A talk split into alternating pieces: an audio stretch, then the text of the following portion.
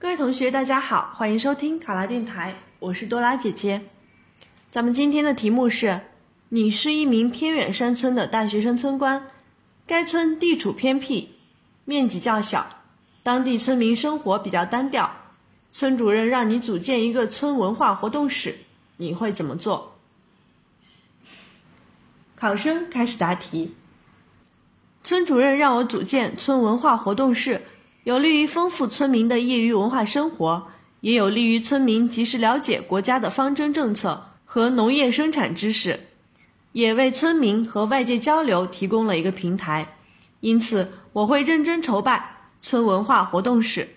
具体组织工作如下：首先，我会召开一个座谈会，邀请村支书和书记等领导、村里其他文化设施的管理员、村民代表。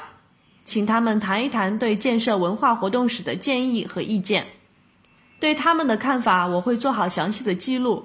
会后，根据我所了解到的信息，结合村子的实际情况，我会制作一份筹建方案。方案包括具体的筹建安排和资金预算，上交村主任审阅。其次，在筹建方得到批准后，我会按照此方案进行相关的落实工作。由于预算有限，因此选择村部闲置的两间相邻的空屋子作为文化活动室。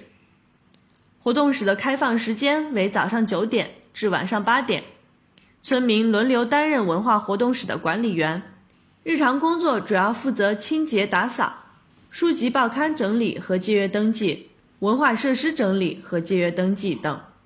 文化活动室主要分为四个区域，第一个区域为。书籍、报刊、阅览室，这个区域还设置有几台可以联网的电脑，供村民使用。第二个区域为影视放映室，定期为村民放映一些电影。第三个区域为小礼堂，主要用于文艺演出。第四个区域为户外活动区域，主要有水泥乒乓球台、羽毛球和篮球活动设施。文化活动室需要购买相应的配套物资，比如书籍、运动器材、乐器、电脑等物品。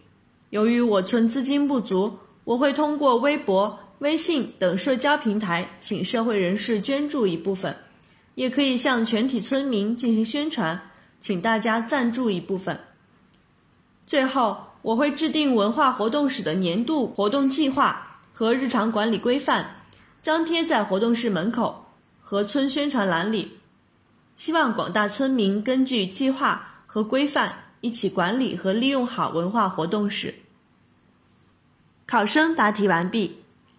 想要获得本题的思维导图以及更多的公考资讯，请关注“考拉公考”微信公众号。上考拉，考上了！我是多拉姐姐，咱们下期再见。